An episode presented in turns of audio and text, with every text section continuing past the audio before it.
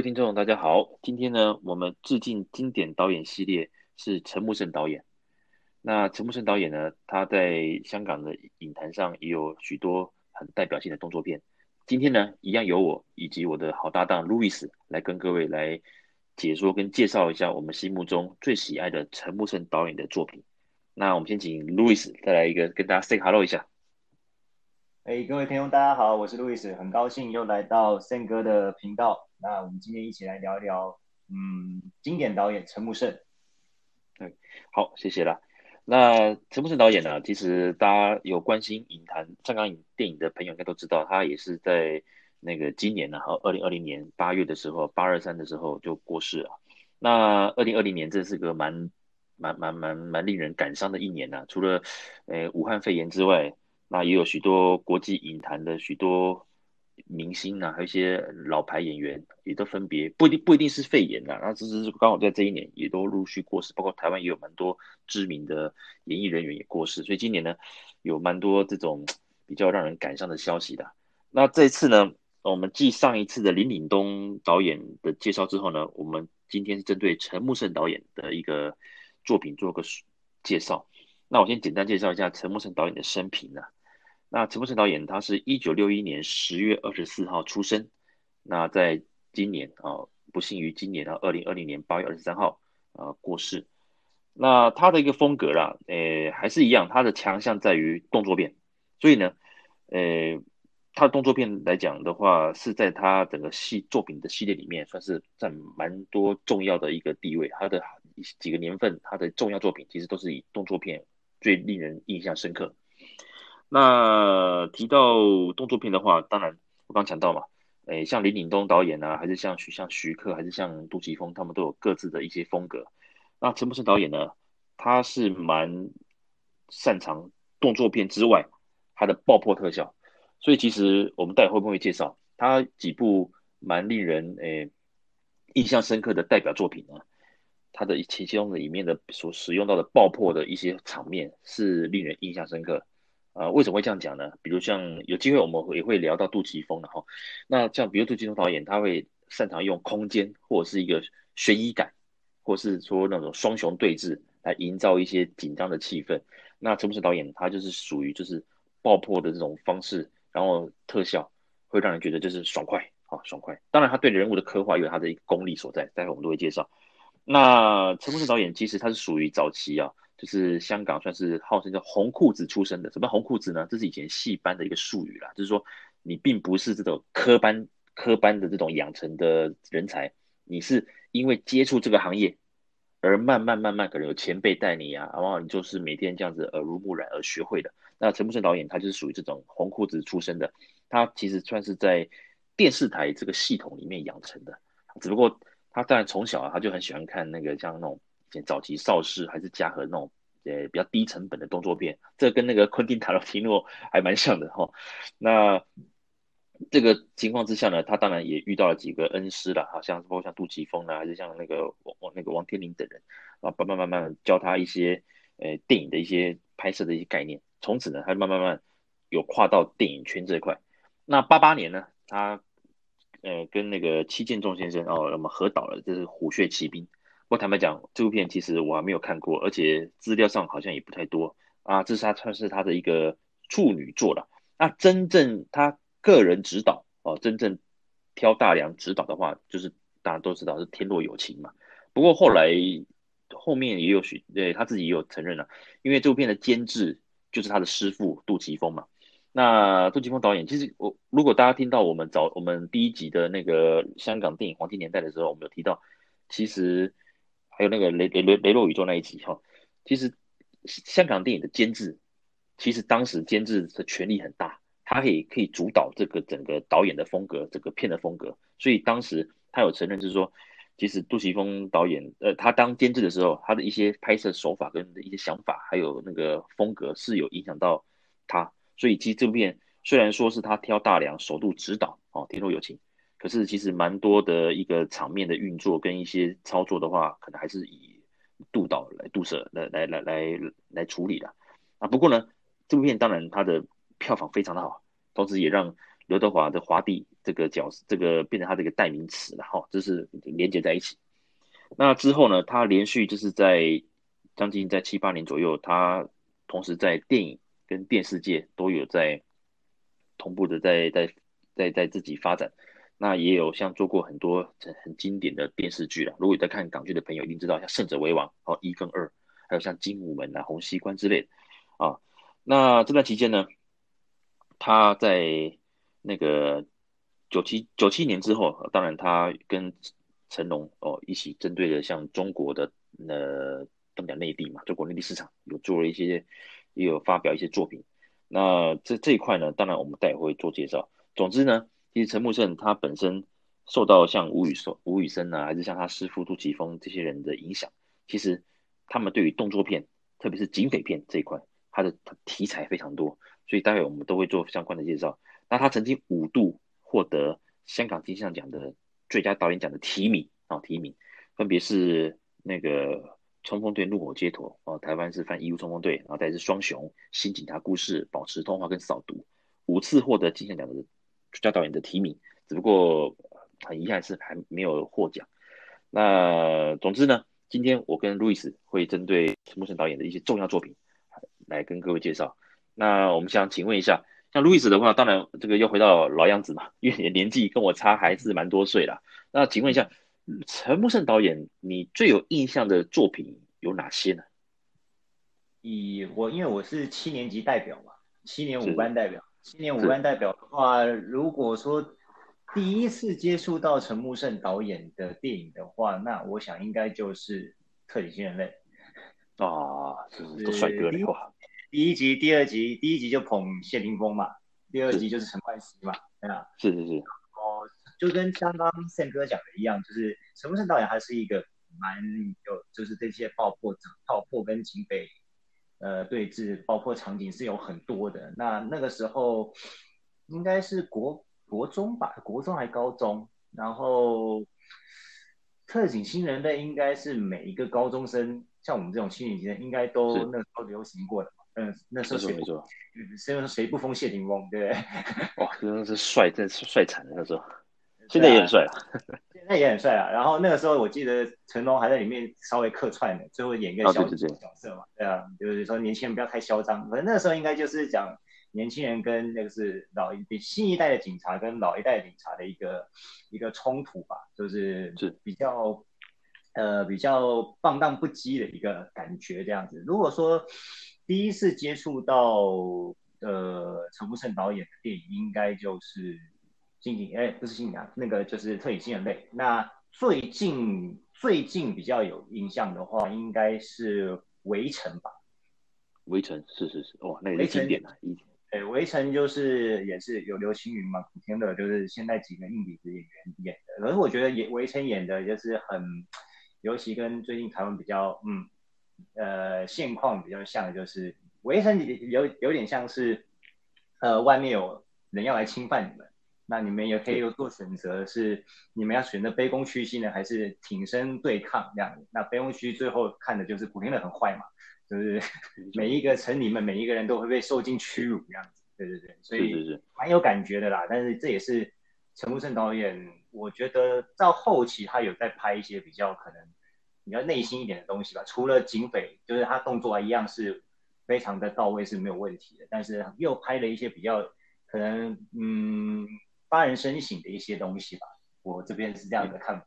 嗯，没错没错。其实陈木胜导演的话，他的风格确实是蛮多样化的。他也尝试过一些比较像温馨的，比如比如说像一五年的《五个小孩的校长》，哦，那比较温馨的，啊、或者是说，啊、对，他是监制了。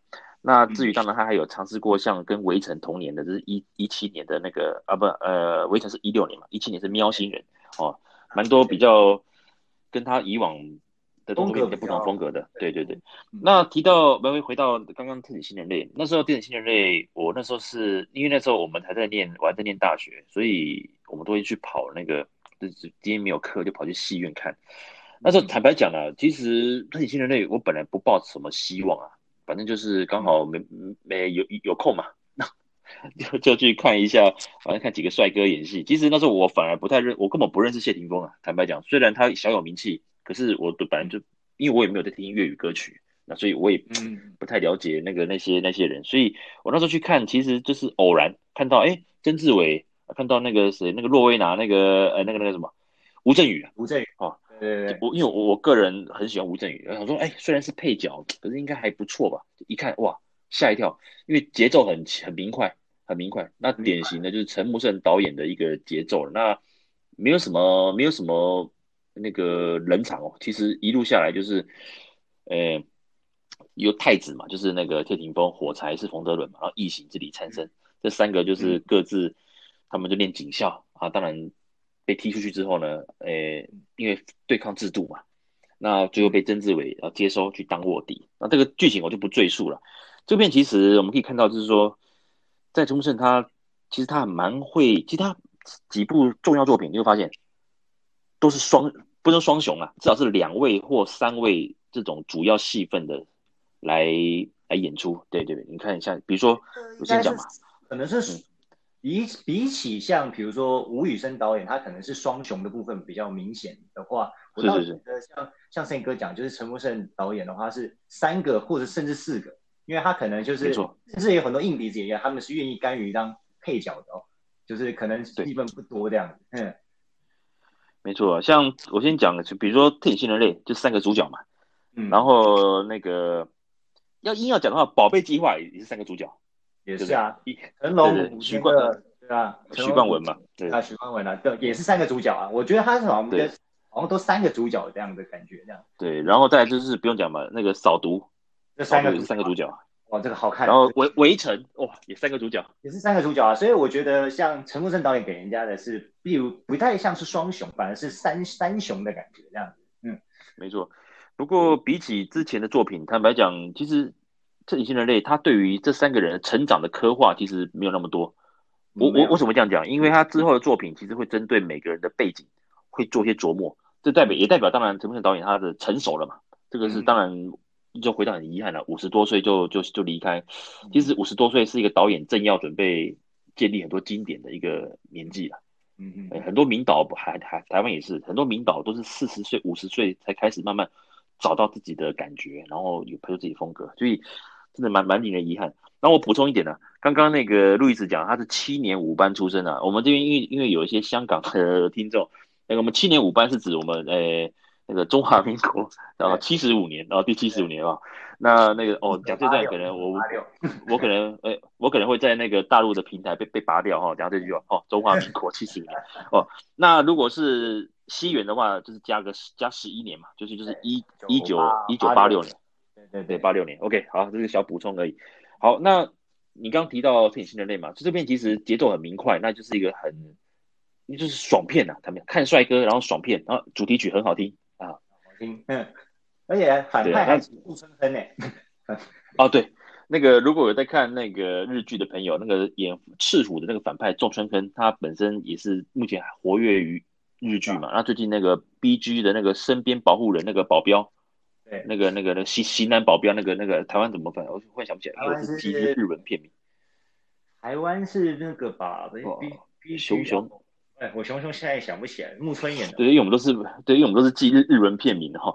那仲春生里面就是演他的那个保全公司的老板嘛，那所以其实他还是很活跃的。哎，那所以一看到他，哎，那个什么房仲女王啊，房仲女王跟那个北川景子的，对对，那个。唯唯诺诺的，就还娶了女神，哎呀，气死我了，实在是。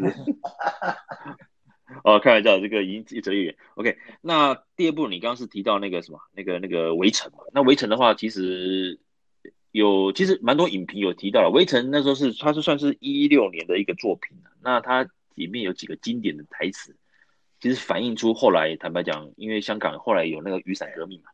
是是，是，还有那时候有蛮多艺人就挺身而出。那其实坦白讲，包括现在这个话题，当然香港比较敏感啊，就是说对于中国啊，他们对于就是怎么样，虽然号称五十年不变啊，可是他们当他们颁布了新版的国安法，这是这是这是最近的事情嘛。那其实在这之前，当然也包括一六年、一五年，其实都有一些征兆嘛，哦，有一些征兆。那《围城》这部电影其实有些寓意的存在啦。嗯，那当时的陈木胜导演其实已经蛮有自己的想法，他诶，在于说他去内地发展之后，有拍了一些作品，可是坦白讲，在票房上并没有那么的成功了。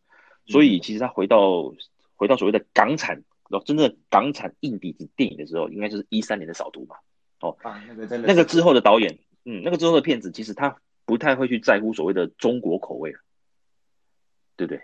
也是因为他会觉得就是才才慢慢拍出的，可能就是像 Sam 哥讲的，就是扫毒之后的电影，反而让我比较觉得是有回到他以前 EU 的那个时候的感觉。嗯，没错没错。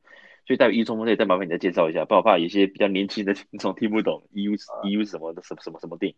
那这部电影其实《围城》的话，我那时候是进去电影院看，那时候其实我单纯就是要看吴京啊、彭于晏跟刘青云还有古天乐，哦，等于哦等于是不是三雄哎，四雄。虽然吴京的戏份比较少一些啦。对。那这片坦白讲，它就是有点像是那种中国民初的西部片啊，像我们以前那个西西，对对对。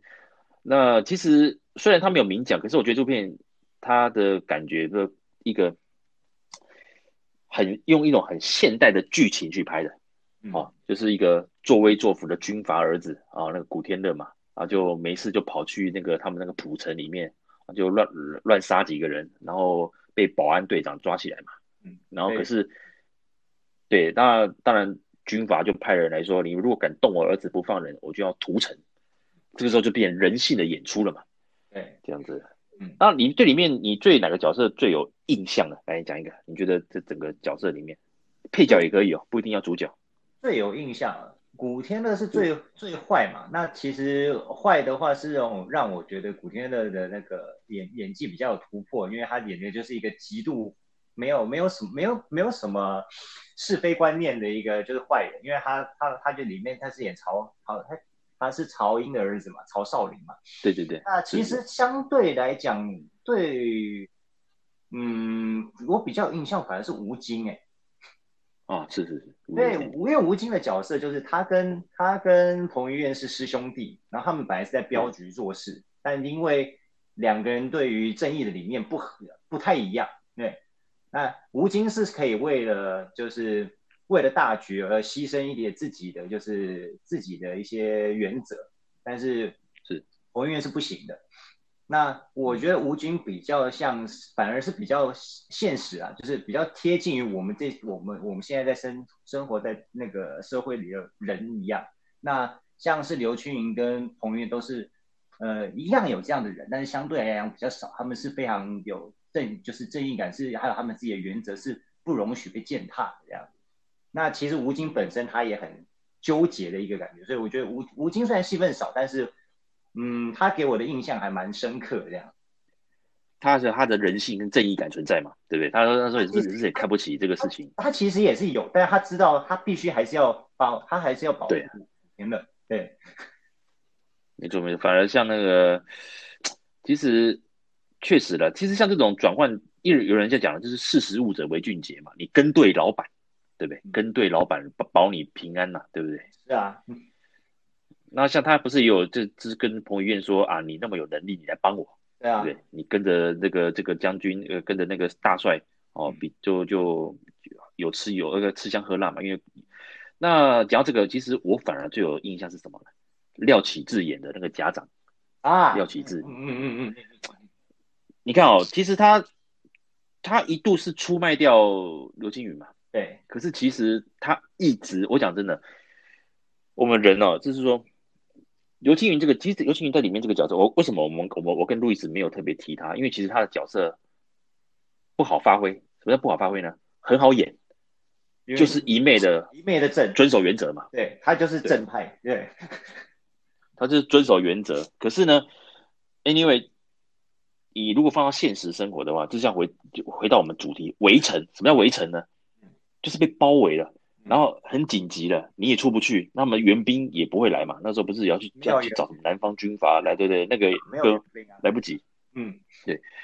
那你就一群民防民防的民防的那种那种队长，你连几支枪，人家用人家用石头就把你丢死了。所以廖启智他怎么讲？他应该算是说资历最老嘛。然后他也是从他也深陷其中，可是他虽然。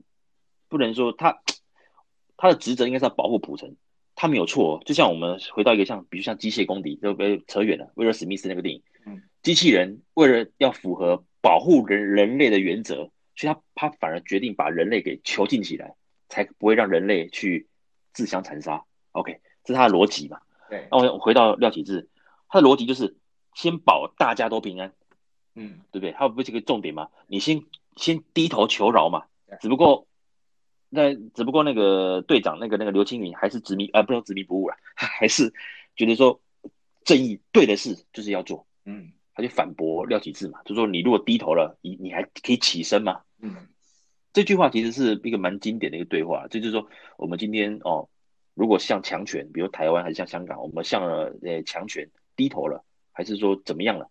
其实以后我们就很难挺身而出了，所以其实。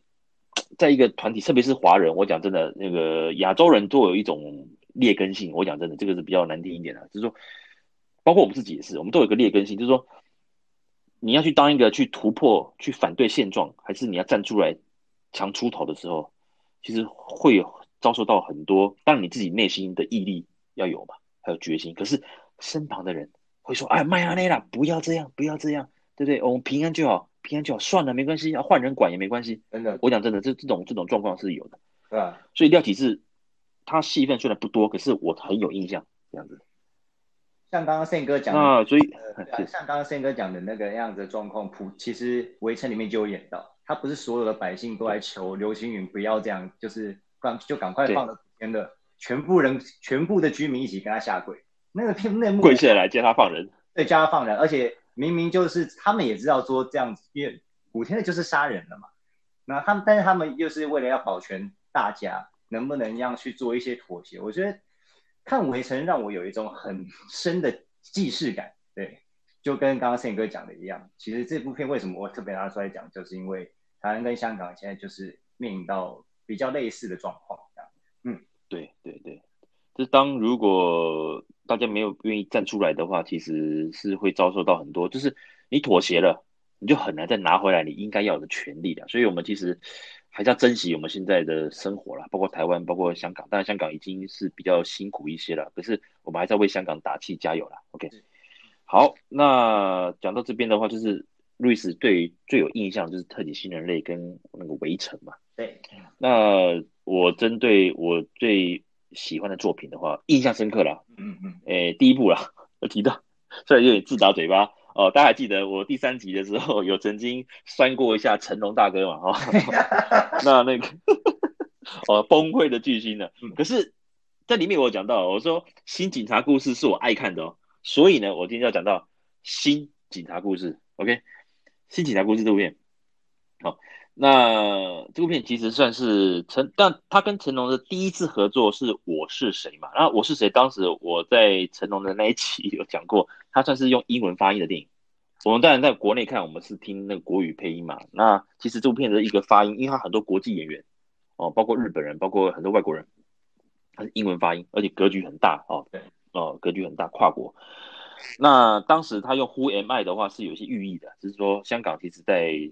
回归之前哦，九六九七年的时候，其实大家是怎么讲，是很怎么讲，很浮动的，甚至很多香港人会想要移民到回到英国嘛，他认为英国是他真正的祖国或安全的地方嘛。嗯嗯，OK，那所以九八年我是谁确实有拍出这种这种这种呃彷徨感，可是呢，也是因为这样子让成龙更顺利成为所谓的什么那种香港代表，还是跨国都特务这种形象就建立起来。所以这是他算是蛮重要的作品。好，先不讲这个，我直接回到那个新警察故事。这等于他是他第二次跟那个成龙合作的电影。那这部电影其实算是怎么讲？因为成龙他后来两千年之后，他蛮多影片的一个票房跟评价并不是非常的好。嗯，那这部片其实有人又回到所谓的港产格局，就是我不要再扯到什么中国还是什么跨国了。我真正在香港发生的，这这也是我我我提到我们最喜欢成龙以及喜欢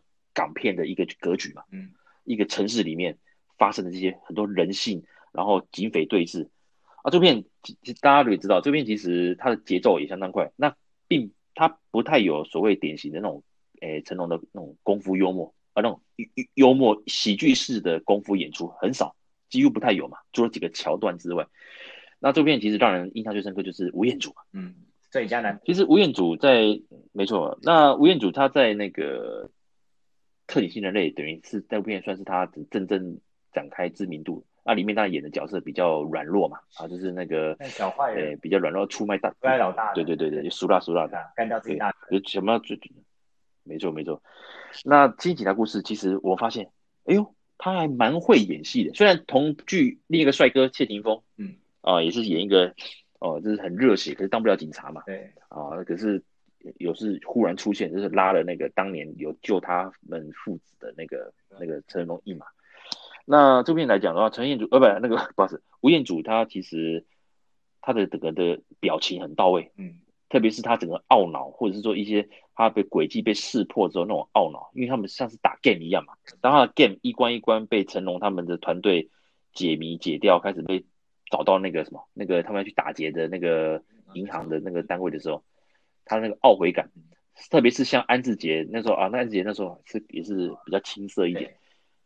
当他们决定，他还有以子维，他们那些人已经决定开始浮动的时候。他那时候一个这个转换，特别是他女朋友被打死的时候，对，对不对？那我发现看完整部片来讲，我觉得他男男配角，如果他戏份再多个十分钟，他去主角搞不好有机会啊，对不对？只是说已经他的戏份已经比跟跟成龙其实差不多了，搞不好比成龙还多。对，因为他很他是最重要的，他把就是因为有这个角出现，击溃了成龙整个的团队的，把他击溃掉。把他的信心也击溃了，把整个他的 team 只剩他一个人嘛。然后成龙原本是跟杨采妮有婚约的，然后他弟弟也在他警队里面，下面就全部死光了，对吧？对，那那边其实那边我蛮意外，就是因为成龙其实他后来的电影其实坦白讲，因为比较注重的所谓世界和平嘛，所以其实他蛮多电影还是那种所谓的典型的成龙式的那种喜剧功夫的演出嘛，嗯、那种桥段呐、啊，对不对？拿拿个拿个楼梯下楼梯用用。从栏杆滑下来啊，那种比较可爱型的演法，俏皮啊。可是《新警察故事》从一开始的那些枪战，到中间他们团队被围攻，然后被被设计这个被打打垮的时候，哎，我真的感动到，特别是他用那个车子把他尸体推出来的时候，我真的鼻酸呢。不要说我虽然骂成龙有骂，可是这边我真的鼻酸啊。那一段，对啊，他毕竟还是影帝啊。因为说胜哥就是。刚刚讲到说新警察故事，他就是在我记得从两千年到两千零三年，他后来的一些，比如特务迷城之后的一些东西，变成嗯比较像是因为不是纯港产的那样子的呃风格了嘛，像他就是有一点回归到他早期是因为警察故事让大让我们熟知嘛，然后现在变成新警察，当然他跟跟陈家驹已经没有，那是另外一个另外一个新的故事了，但是他这部片也让我感动到是。他那种真就是不是喜剧式的功夫，是真正的是拳拳到肉那种，而且他是有很多情感在里面。没错没错，就很像我回到像《新宿事件》那种感觉，尔冬升导演的。对对对，对成龙其实他如果愿意回头的话，他是会演戏。他在演这种片，我是他是会演戏，对他真的会演戏，嗯，他真的会演戏，对。嗯 OK，好，那讲到这边，当然，因为我跟各位说明了，这些这些电影我们是介绍我们的想法了，我们不会再特别介绍剧情啊，因为介绍剧情的话，我也占了蛮多的一个篇幅的时间。OK，那《新警察故事》是我觉得我印象很深刻的电影，当然还有第二部，就是我刚我们刚刚一直提到的《扫毒》啊，哦，《扫毒》经典啊，扫毒太经典，《扫毒》这部电影其实刚好都是啊，刚好三位主角嘛，那就是刘青云，然后古天乐，还有那个。张家辉。影都是影帝级的，坦白讲，现在就那香港电影 对对对，那刚好张家辉其实跟古天乐也是现在目前那个整个四十岁到五十岁之间，这个撑住香港香港电影的，嗯、特别是古天乐很多产嘛。嗯、可是古天乐虽然多他的电影很多产，可是他不太会乱乱乱拍，嗯、他的电影其实选的还不错。那这部电影其实很让人印象深刻，就是。他整个把我们港讲港产片的这种警匪对峙，甚至有点枭雄片的那种感觉，对不对？到最后，那因为张张张家辉那时候不是，呃，他大家都以为他死了，对。可是他出现之后，大家又以为他为那个为为那个八面佛，就是为毒枭工作，不是会有一些误会、一些摩擦，到最后又变成又又那种反间计，哇，就是卧底来卧底去那种。所以其实这部电影虽然蛮长的，可是也是没有任何的冷场，特别是刘青云的角色就真的难演，真的难难难难演难真的难演，特别是他那个就是最深刻应该是那一段嘛，就是他们在那个泰国被围捕，不是那个西边啊，对啊，剩一颗子弹，好，看你要选哪？里，看你要看你要干掉谁嘛，两个选一个嘛，嗯。对，那其实坦白讲，因为那时候古这古天乐的角色比起刘青云，其实古天乐的角色我觉得比较好拿捏一点，因为他是他是为了家人，他一心哎，而且他的任务早早就该结束了，他只是又被刘青云再逼回去嘛。嗯、像谁呢？龙虎风云的高秋，就是我记得他他他就已经结束了，然后他只是因为刘青云的长官叫他叫他继续跟着那个嘛。呃，那那个当时他的大哥，然后变成说他又没办法抽身，然后他们两个一直起冲突，就是说你们到底要让我多卧底到到底要到什么时候？他他也没有办法回去看他那个要待产的太太嘛，对吧？就很痛。苦，对，所以其实这个片就是怎么讲？呃，这这种演法不陌生啊，从他在导火线就类似，不陌生。他是想要，他就是想图个安逸的生活，因为在台湾这样当卧底，你要出卖很多人。而且在道上的话，卧底也是人人喊打。坦白讲，连警界其实警方对于卧底的警员其实不是那么友善哦。这个从一些作品，哦，从一些像包括之前张家辉那个啊，就是一些作品那部是黑白道，就是他们是在讲卧底回来警队之后，其实不是，因为我们大家看警匪的卧底片，大家都是哦，卧底到最后可能最后结任务结束了怎么样，但是很少人去探讨说，其实他们完成卧底任务回到警队之后，他们是。其实他们是被警戒也不警戒也不欢迎他们，然后他也回不去那个卧仔的业绩，那个那个那个那个圈子里面，其实很痛苦的。嗯，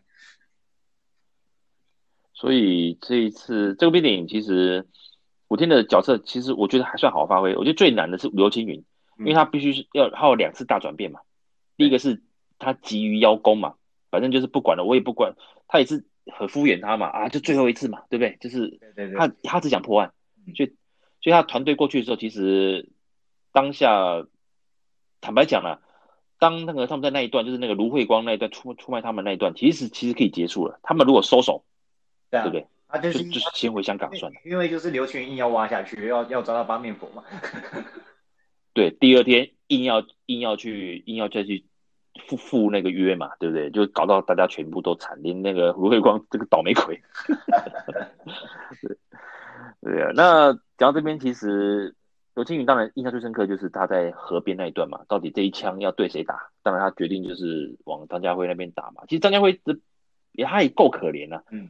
其实这个很难抉择。坦白，如果今天放在是我身上的话，这种坦白讲，一个是家有老母，就是那个张家辉嘛，他很孝顺。对，所以他们以为张家辉死掉的时候，其实他们兄弟那个，就算那当下刘青云其实跟古天乐回香港之后也决裂了嘛，就没有再讲，因为而且古天乐升上去了，你啊，对，就是你做了这种决定，坦白讲，活下人不能说天理不容，可是对对，你啊，这个是很难抉择。当然，这个就是他们影帝的一些功力，还包括编剧的功力，嗯，只不过这两个都会各自去。服侍去去养老院，等于是孝顺那个张家辉的妈妈嘛。对，所以其实这段代表他们兄弟虽然不不明讲，可是他们还是有很多自己的责任，就是所谓典型的我们爱看的男人的硬派电影。好，表面上就是大家好像硬来硬去的，其实内心是很还是很多很很多很柔弱，还有露出情感的地方。那当然最后就是张家辉整个回来之后那个大转变啊，很精彩。不过我个人也认为啦，这个也有些影评有讲，我觉得后面的枪战有点长。呃，是啊，可是就像宪哥一开始讲的，其实陈木胜导演他的就是枪战的场面跟他爆破场面，他尤其爆破场面，扫毒是有一个不是也是在鳄鱼潭那边，他是用那个直升机哦扫过去，直升机对，用那个爆破爽，那边真的爽。对，那边真的是很，我是觉得格局真的是也是蛮大，然后他又。有老港片那种，就是男我们爱看的那种男人硬派的那种义气的三个男人的那个感情在里面这样。嗯，所以这部电影的话，是我觉得这几年，当然，其实坦白讲，确实的，二零一零年之后，其实整个陈木胜导演的产量也真的少很多了。从比如一零年全全城戒备嘛，然后再是新少林寺，然后扫毒，之后呢，就是做监制啊，五个小小孩的校长，那也是跟那个也是一个很温馨的片。然后在一六年围城，然后喵星人，喵星人是属于比较特殊的一个一个片型，然后有机会我们再聊。那他的遗作叫怒火嘛，怒火当然我们目前还没有还没还没上映，所以我们还不晓得他的整个剧情的走向。就是甄子丹跟谢霆锋嘛，对，印象中。嗯对了，他的遗作哈，我们当然也期待早日上映，让我们能够看到这最后的这个他的遗作。好，那我刚刚讲到就是新警察故事跟扫毒嘛。那除了这，我们总共聊了四部电影。那如果今天还有其他比较年轻的朋友，可能还想去追他以前的电影的话，当然除了《天若有情》这个很经典之外，那个路易斯还有哪两部电影想要跟大家推荐一下？我必看，如果必看的话，我想要推荐陈木胜导演早期的一部，我也是后来才知道是陈木胜导演导的。呃，香港的翻译叫做《冲锋队怒火街头》，那台湾的翻译叫做《马义乌冲锋队》。他这部片真的是非常的没有人场。这部片是我记得没没错的话是呃刘青云跟黄秋生演的，它里面有很多，还有张达明，那他还有那个于慧。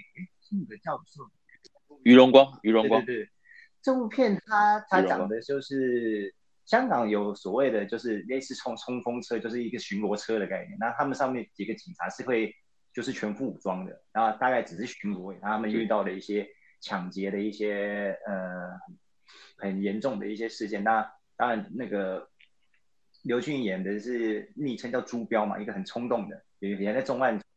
哦，对对对，啊，他老他的好兄弟老搭档吴吴吴镇宇他上司嘛，那吴镇宇很可怜，但是后来就被 被那个余荣光干掉了，这样。哦，那个捅下去受不了了，哦，那个马上倒。那他其实就是被贬到去穿军装，那个跟在收听的观众讲一下，就是胜哥可能也可以帮我补充，香港有所谓的就是穿就是比较高级的，应该是穿穿衬衫打领带的那种，那比较低阶的其实是穿军装的。军装警察就就去巡逻那种，然后他们有个就是类似像巡逻车，他们就是要抓冲锋车。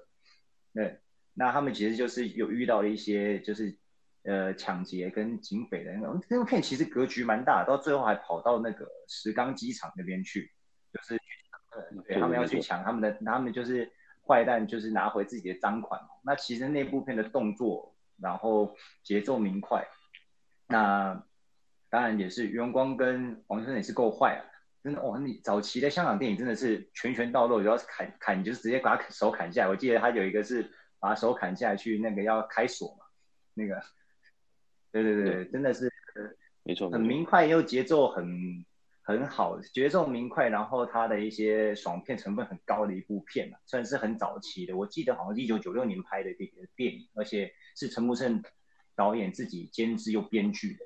这个推荐给大家，这样子。没错。对，那、呃、如果还要一部的话，我会推荐，因为其实刚刚我们讲的也蛮多了。那呃，怒火是因为我我跟胜哥还没看过，我相信就是陈木胜导演应该是会呃有甄子丹跟谢霆锋的话是不会差。那我推的话，我会再讲，我再多推一部二零一一年的新少林寺。哇，厉害厉害，这边也是刘德华跟谢霆锋演的，那其实也是其实也是军阀，但是它里面讲了一些就是，呃，其实刘德华跟谢霆锋是两个是同比较类似同类，早期刘德华就是谢霆锋的后来就是刘德华的早期，那到最后刘德华因为滥杀无辜，就是他他为了要去并吞他呃一个好兄弟的一些权利，那他就是。上就是他太太是范冰冰嘛，那结果自己女儿女儿也死掉了，然后太太也离开他，那他就遁入，本来只是去躲在少林寺里面，那他慢慢因为佛法的一些，就是接触到佛法，然后他放下的放下了一些执念，以武修禅这样子，那其实也是一个非常好的一部电影啊，就是里面也可以学到一些东西，当然里面也有吴京啊。还有呃，还还有那个你最你最爱的成龙嘛？不是你最爱嘛？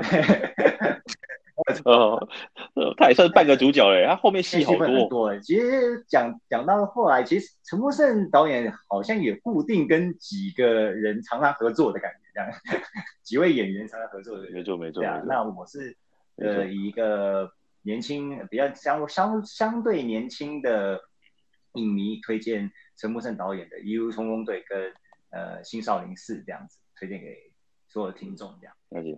不过这这几部片都有谁？那个《围城》跟《新少林》都有那个那个饰演人的、啊，就是演那个武迟岭那个人啊。武迟岭，如果大家讲叶问那个武迟岭那个演员啊，大家可能常看到，也是很厉害的打仔，厉害的打仔。嗯。OK，那感谢路易斯推两部了。那我最后我也推两部电影，大家一定要必看的。第一部当然就是让郭富城整个拿到人生第一个金马奖影帝的《三叉口》。嗯啊，三叉口，那剧情我就不赘述，为什么呢？因为三叉口我要留在郭富城郭富城的特的特辑，再跟各位做个介绍，所以我就先先留保诶、欸，先卖个关子。三叉口真的是很经典，大家有机会去看，特别是郭富城里面有一段，就是当他得知到他的女朋友被杀掉之后，他的这个这个这个大转换那个表情啊，那个当下的情绪。你是说他就是把那个汽车放掉，他就一直往后退那个吗？啊，对对对对，他整个人就整个瘫掉了。他那个郭富城，我那个时候真的是觉得郭富城演的非常非常的好哎，就是以前我们都认为他就是帅哥嘛，那他那个时候是真的，对对，现现在还是很帅。对，不好意思不好意思，我我打我掌嘴，对对，还是很帅。但是那部片他真的是 没有什么不修篇幅的感觉啊，就是他真的有进入到那个角色里面这样。嗯，没错没错，所以后来这部电影其实当然是。得到很多好评嘛，然后当然也把整个郭富城，他甚至第二年靠着父子哦，连续连连续获得，所以也是之前连续获得的话是成龙哇，又回到奇怪了，我那么爱成龙了，啊啊两三句就讲到成龙，OK，好，那三叉狗当然有机会我会利用在郭富城的这个特辑里面再跟各位做这个说明。第二部啊，其实我刚正要讲的时候，我本来有点犹豫。如果要讲 safe 一点的话，当然讲他一样被提名的那个最佳导演的双雄嘛。可是呢，双雄这个剧情坦白讲，我不认我它是精彩的电影。可是如果以怎么讲，我跟前后我们刚刚提到的七部电影的来讲的话，它没那么突出啊题材。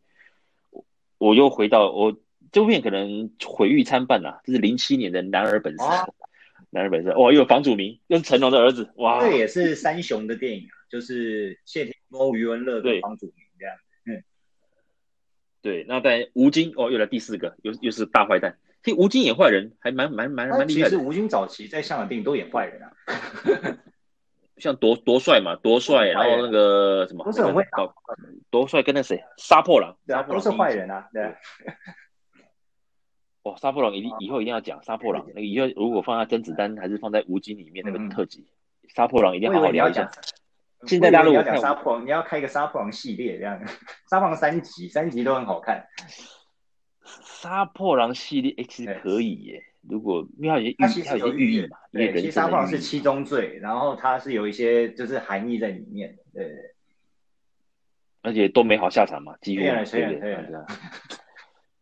对，哎哎，陈太元，哎哎哎哎，好，那个好，所以我决定这是男儿本色了。那我刚刚提到，这是典型的，就是就是官兵抓强盗嘛，啊，然后房祖名的角色其实让我蛮惊艳的，因为其实我并没有特别去看房祖名演过的一些，当然什么什么什么什么花，呃什么天机变，他不是有客串第二集，我也忘记，反正我觉得，哎，我觉得他的存在感很低，然后他演技我也没有特别的觉得喜欢或不喜欢的。嗯就是觉得他是很演戏很薄弱的一个一个一个角一个一个演员啊，那爸爸够强嘛哈？对，那零七年的男儿本色真的让我很意外，就是说他演一个比较懦弱，可是他又想帮自己的哥哥哦，帮自己哥哥去平反，说他哥哥因为有些任务关系，所以当然被误会了，所以他一直想要帮哥哥做一个平反嘛。我印象中，他演的角，特别是他最后整个就是讲怎么讲，他虽然没有那能力，可他需要愿意用自己的生命。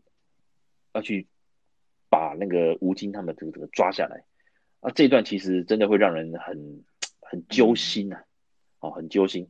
嗯，然后当然最后当然结局当然有机会大家可以去找来看的，只是说男儿本色其实虽然看起来卡斯也很热闹，剧情也很简单，可是我讲讲的就是所有陈木胜陈木胜的那个风格都到了哦，三雄四雄，然后警匪对峙，包括他的特效画面。它的特效画面，其实在当时来讲，现在看可能觉得有点有有有有点有点假啦。可是，在以当时我们零七年看的时候，哇，又是一个很特很很大场面的，甚至超越二零零四年的新警察故事嘛。所以我们可以知道，陈木胜导演真的对于动作片的特效的一个爆破运用，真的是可以有他的一个地位存在了。好、嗯，那讲到这边，我就是谢谢那个呃路易斯在今天也接受我们的一个我们一个对谈呐。那陈木胜导演，其实坦白讲，一一定会有人觉得意犹未尽啊，怎么林岭东导演讲那么多，那陈木胜导演可能比较少。其实坦白讲了，因为可能两者的年纪的关系，所以陈木胜导演他的作品可能也没有那么多了。那所以其实我们今天是针对这八部电影，我们觉得是他这一生中，我们觉得我们很推荐的。当然也有也有许多电影都很好看，包括像双雄啊，还有像那个保持。未来有机会啊，我们可能会用。演员的特辑，比如说古天乐特辑，我们就可以把宝石动画摆进去。那如果是郭富城的特辑，我们也可以把三叉口摆进去。所以呢，请各位哦，就是敬请期待。感谢各位的收听，我们下次见哦，拜拜。